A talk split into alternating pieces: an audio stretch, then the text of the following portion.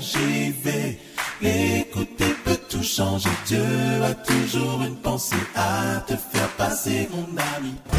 RJV. Je vous lis du coup eh bien, la troisième euh, question hein, pour aujourd'hui.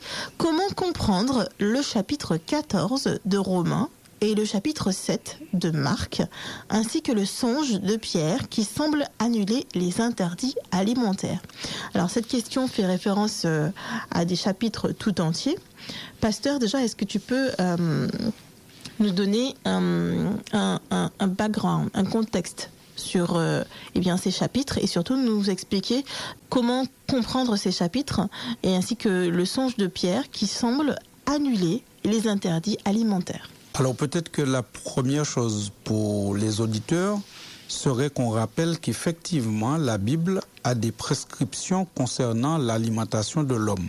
Il faudrait que ça soit clair pour tout le monde que Dieu est notre créateur, c'est là le point de vue biblique. Dieu nous a créés et en tant que créateur, Dieu ne nous a pas créés pour nous abandonner. En tant que créateur, Dieu prend soin de nous. Il est non seulement créateur pour l'homme, mais il est aussi pourvoyeur il est pourvoyeur de notre nourriture, de ce qui est pour notre bien-être, mais même quand nous aurions péché, il est pourvoyeur d'un salut éternel. Donc, c'est intéressant de se rappeler que dès le début, depuis les premières lignes de la Genèse, Dieu donne à l'homme un certain nombre de conseils sur son alimentation. Ça, c'est bien biblique. Ces conseils vont porter plus tard sur des questions de viande c'est-à-dire qu'ils sont considérés comme purs et impurs, des animaux purs et impurs. Alors souvent, on attache les questions d'animaux purs et impurs au peuple juif. C'est une méconnaissance de la Bible, parce que depuis Genèse chapitre 7 notamment, on voit que la Bible parle de l'histoire de Noé et d'animaux purs et impurs. Genèse chapitre 7, versets 7 à 9, on voit que dans l'arche de Noé, il vient des animaux purs et des animaux impurs. Et Noé doit prendre sept paires des animaux purs et une paire des animaux impurs. Et ce qui est intéressant dans ce chapitre, c'est que Dieu ne lui donne pas la liste des animaux purs et impurs. Ça veut dire qu'il la connaît déjà. Ça, sous-entend que c'était une affaire entendue et connue. Donc depuis le début, il, il est question dans la Bible d'animaux purs et d'animaux impurs. Nous aurons un peu plus de détails dans le livre du Lévitique, au chapitre 11, où là le peuple d'Israël euh, revient de plusieurs années d'esclavage en Égypte, plusieurs années où ils n'ont pas cette pratique forcément de tout ce que Dieu a enseigné aux ancêtres depuis toujours. Et là, de manière formelle, dans Lévitique chapitre 11, il y a un rappel de la liste des animaux purs et impurs. Cela se développe encore dans Lévitique 17, où nous voyons que Dieu donne des instructions très claires sur le fait de ne pas manger des animaux étouffés, de ne pas manger du sang, etc. Donc, la Bible, depuis le début, depuis la Genèse, donne des prescriptions sur ce qu'on peut manger, ce qui est bon pour l'homme, ce qui est bon pour sa santé et autres. Alors, notre auditeur a parlé de trois textes qui semblent annuler ces prescriptions-là. D'abord, il a parlé du chapitre 7 de l'évangile de Marc. Ce qu'on peut remarquer, c'est que dans l'évangile de Marc au chapitre 7, le débat ne porte à aucun moment sur la question des viandes pures et des viandes impures. Il y a bien un débat dans Marc chapitre 7 entre Jésus et des pharisiens, mais le débat porte sur toute autre chose. On peut lire dans Matthieu 7. Matthieu ou Marc? Marc plutôt, vous avez raison. Marc chapitre 7 euh, au verset 2, verset 3, verset 4. Et on va trouver quel est le sujet de la discussion. Alors, ils virent quelques-uns de ses disciples prendre leur repas avec des mains impures, c'est-à-dire non lavées. Or, les pharisiens et tous les juifs ne mangent pas sans s'être lavés soigneusement les mains, conformément à la tradition des anciens. Et, quand ils reviennent de la place publique, ils ne mangent qu'après s'être purifiés. Ils ont encore beaucoup d'autres observances traditionnelles, comme le lavage des coupes, des cruches et des vases d'airain. Voici l'introduction de Marc chapitre 7. Il est bien évident que là, on ne parle pas des animaux purs et impurs. Le débat porte sur une question de tradition. Une tradition qui a été emmenée par les pharisiens. Lorsqu'ils reviennent de la place publique, ils considèrent qu'ils doivent se purifier, se laver les mains. Alors ce n'est pas pour des questions d'hygiène, mais c'est pour des questions de purification. c'est un rituel. Pourquoi? Parce qu'en allant sur la place publique, ils croisent des non-juifs, ceux qu'ils appellent des païens. Et ils pensent que ces hommes-là sont des hommes impurs. Et puisqu'on a croisé des hommes impurs, avant de manger, il faut se purifier. On n'est pas là tellement dans l'hygiène, on est là dans le rituel. Et c'est cela que Jésus va un petit peu combattre dans Marc chapitre 7. Et c'est ce qui va l'emmener à leur dire à un moment, verset 15, euh, ce qui suit et ce que beaucoup de personnes utilisent pour parler de- du fait que Jésus aurait annulé les prescriptions concernant les viandes pures et impures. Marc 7, verset 15. Il n'est hors de l'homme rien qui, entrant en lui, puisse le souiller, mais ce qui sort de l'homme, c'est ce qui le souille. Alors si on est ho- honnête, ne serait-ce que dans la manière d'interpréter un texte ou intellectuellement, on ne peut pas utiliser Marc 7 pour parler de l'abolition des euh, règles sanitaires que Jésus a données concernant l'alimentation de l'homme, puisque là, le sujet ne porte pas sur cela, mais c'est une question, je le rappelle, dans Marc 7, verset 4, qui consiste à se purifier parce qu'on aurait croisé des non-juifs, des païens avant de manger.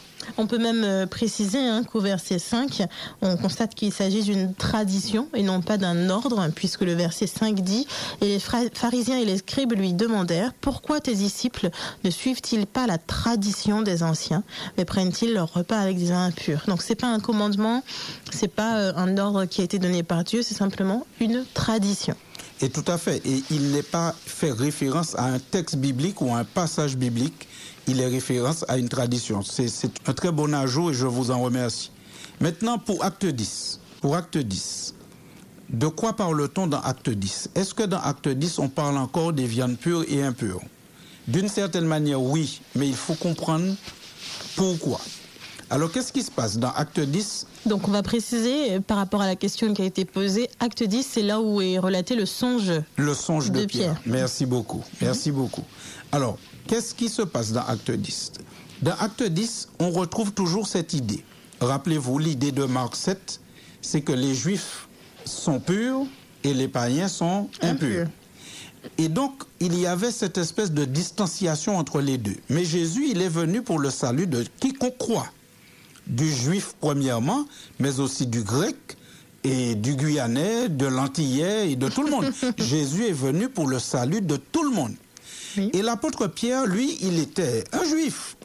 Donc, il a grandi avec cette conception que Jésus avait besoin de casser dans sa tête. Et comment Jésus va s'y prendre pour casser cette conception dans sa tête? Eh bien, c'est ce qui se passe dans Acte 10 avec ce fameux songe. Pierre a un songe au moment où il est vers midi. Il vient de passer un moment en prière. Alors, on va laisser les auditeurs lire tout le chapitre. Il est la sixième heure, c'est-à-dire aux environs de midi. Il a passé un long moment de prière.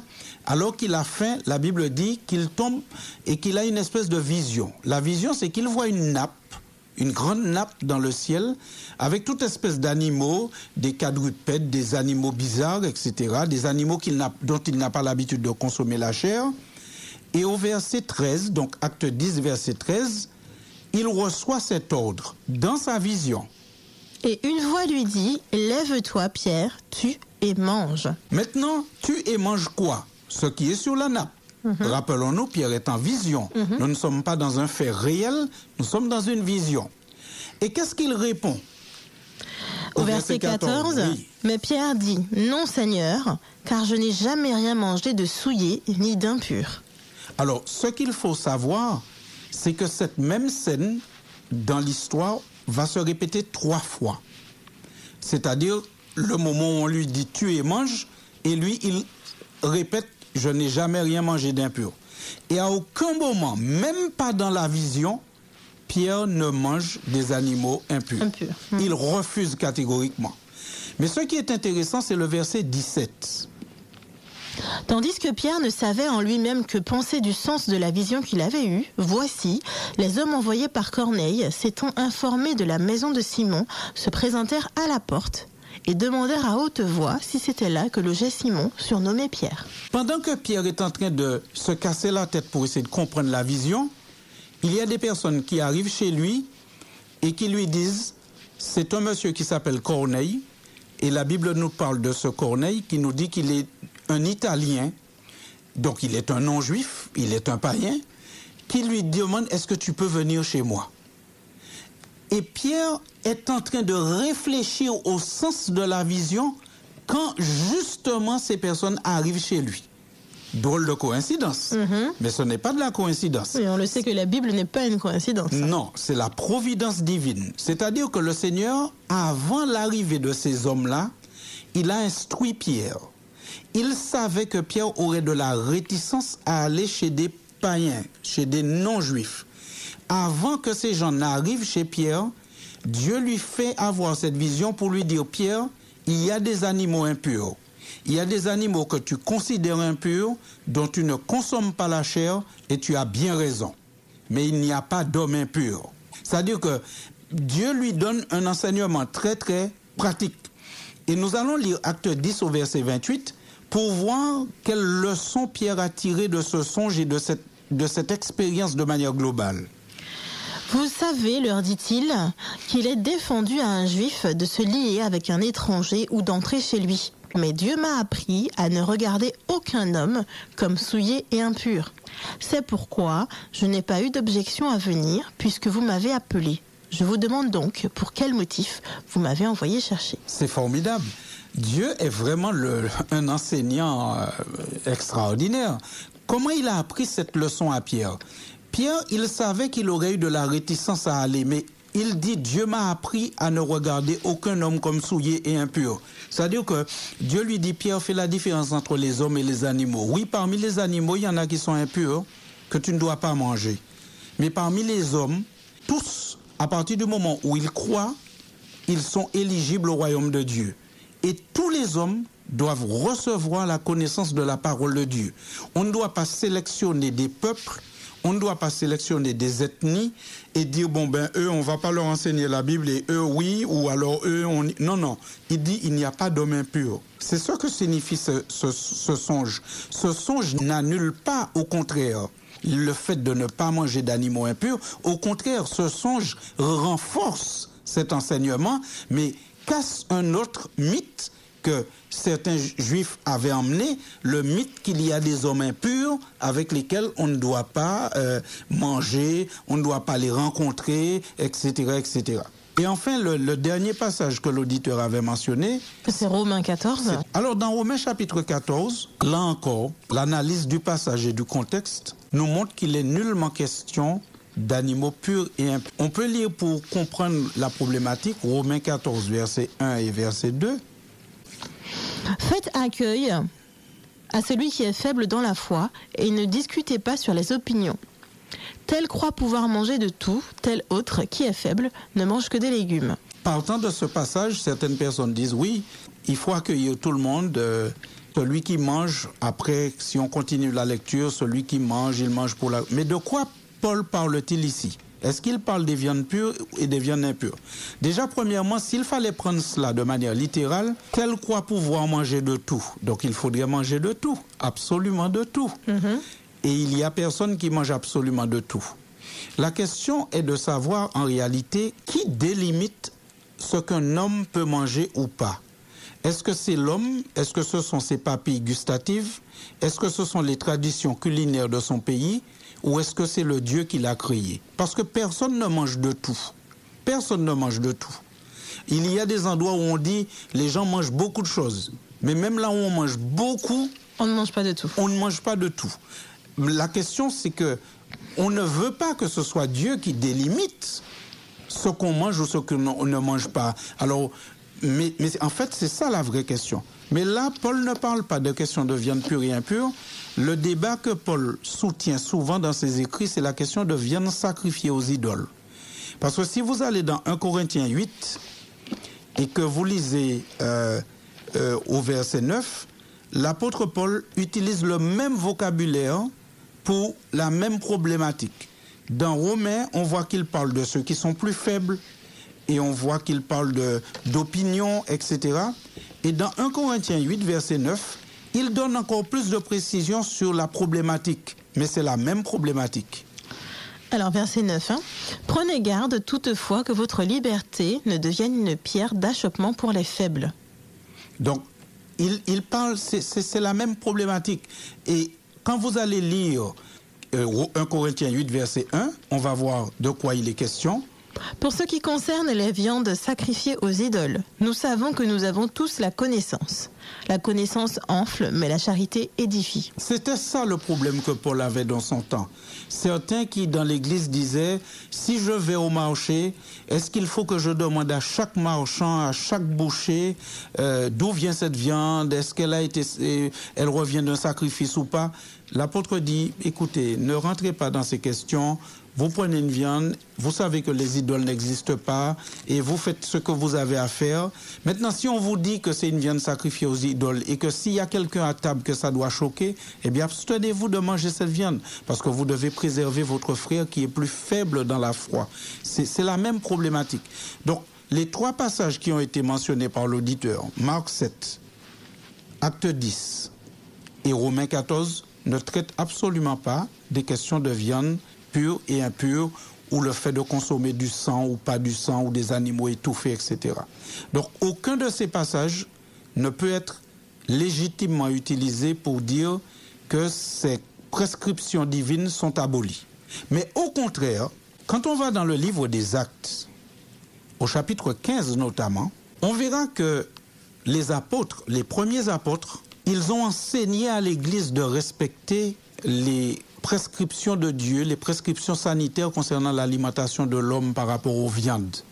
On va lire dans Acte 15, verset, 15, ah, verset 5, pardon. Alors, quelques-uns du parti des pharisiens qui avaient cru se levèrent en disant qu'il fallait circoncire les païens et exiger l'observation de la loi de Moïse. Voilà un débat qui se lève dans l'Église naissante.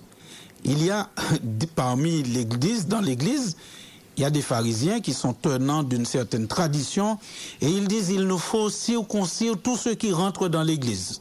Même s'ils ont 40 ans, même s'ils ont 50 ans, ils viennent dans l'Église, ils sont des non-juifs, ils doivent être circoncis. Alors que dans le, dans le plan de Dieu, le signe de l'alliance qui avait été donné à Abraham était la circoncision, mais depuis que Christ est venu, le signe de l'alliance, c'est le baptême. Et les apôtres baptisaient tous ceux qui voulaient rentrer dans l'Église. Mais certains disent, il faut les circoncire. Et nous rappelons que le livre des actes commence par la descente de l'Esprit Saint sur les apôtres. Les apôtres qui étaient remplis de l'Esprit.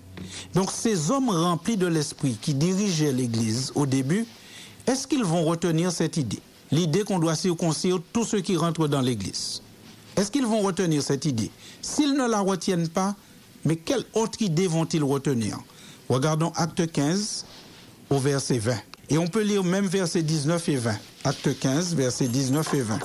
C'est pourquoi je suis d'avis qu'on ne crée pas des difficultés à ceux des païens qui se convertissent à Dieu, mais qu'on leur écrive de s'abstenir des souillures des idoles, de l'impudicité, des animaux étouffés et du sang. Car, depuis bien des générations, Moïse a dans chaque ville des gens qui le prêchent, puisqu'on le lit tous les jours de sabbat dans les synagogues. Alors, vous voyez, comment peut-on dire que euh, les apôtres auraient aboli ces prescriptions? C'est tout le contraire. Ils ont clairement dit on ne peut pas imposer aux chrétiens de se faire circoncire. Par contre, ils ont clairement dit qu'on doit leur écrire. Donc, c'est une trace qui a été laissée dans l'Église naissante et qui nous est restée dans la Bible, heureusement. On doit leur écrire de s'abstenir des souillures, des idoles, de l'impudicité, des animaux étouffés et du sang. Donc, en quelque part, il y a des choses qu'ils doivent garder comme pratiques. Et parmi ces pratiques, on doit éviter l'idolâtrie, éviter l'impudicité, c'est le désordre sexuel, les animaux étouffés et le sang. Donc, bien au contraire, le Nouveau Testament, l'Église n'a jamais aboli ces prescriptions pour notre bien. Parce que Dieu ne se contredit pas. Dieu veut notre bien. Il veut pour nous une santé totale, une santé spirituelle, une santé physique également. Et c'est pourquoi Dieu nous a donné des prescriptions sur notre manière de vivre, sur l'hygiène, sur ce que nous pouvons consommer ou pas. Et cela, Dieu ne va pas changer cela parce qu'il veut notre bien. Il a toujours voulu notre bien et jusqu'à présent, il veut notre bien. Et d'ailleurs, si vous faites l'expérience et que vous regardez dans Lévitique chapitre 11, tout ce que Dieu nous demande d'éviter de manger, tels que les fruits de mer, le porc, euh, etc., eh bien, au fond, quand on analyse bien, même sans la Bible, on considère que ce ne sont pas des éléments qui sont positifs pour la santé de l'homme. Et puis même euh, pour euh, des questions médicales, hein, il y a euh, certains médecins qui interdisent eh bien, la consommation de certains, certaines, certains de ces animaux hein, qui sont dans la liste des animaux impurs, justement pour des raisons médicales. Donc on comprend également que ça va beaucoup plus loin qu'une simple, interdiction par rapport à une croyance religieuse. C'est vraiment dans, dans l'aspect sanitaire, puisque Dieu il nous prend dans notre ensemble. Donc il veut que nous soyons bien non seulement dans notre corps, dans notre esprit, mais surtout eh bien, euh, de manière, euh, enfin, dans notre santé. Et il, nous prend dans une globalité. Donc il ne peut pas s'occuper de nos familles, euh, de nos relations avec les autres, de notre, notre mental, notre santé mentale, sans s'occuper également de notre santé corporelle. On peut juste illustrer en prenant les animaux marins. Euh, Dieu recommande de ne pas consommer les fruits de mer. Et si on fait juste un petit sondage dans sa propre famille ou parmi ses collègues, et qu'on compte le nombre de personnes dans notre entourage qui sont allergiques aux fruits de mer, et qu'on compte le nombre de personnes allergiques aux poissons euh, que nous pouvons manger, eh bien on verra que le nombre, la, la différence est grande, parce que les fruits de mer sont de nature toxique. Et c'est pour cela qu'il y a tant de personnes qui sont allergiques aux fruits de mer, ce qu'on appelle les fruits de mer, les crevettes, etc. Donc, c'est pour dire que Dieu, il est le créateur de toutes choses. Et Dieu n'a jamais eu pour ambition de priver l'homme d'un bien, de quelque chose de bon. Il est toujours là pour notre bien, pour que nous puissions nous sentir bien. Mais en fait, cette question pose aussi la question de l'autorité de Dieu dans ma vie. Est-ce que Dieu a autorité dans tous les détails de ma vie? Est-ce que Dieu a autorité dans les choses les plus intimes de ma vie, telles que mon alimentation, ma sexualité? Ce sont ces questions-là que ces choses-là posent.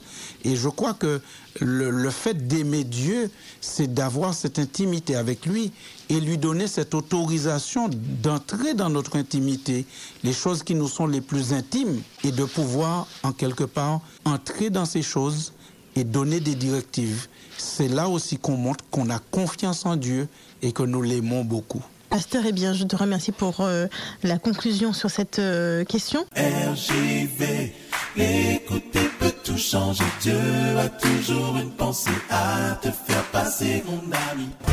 RJV.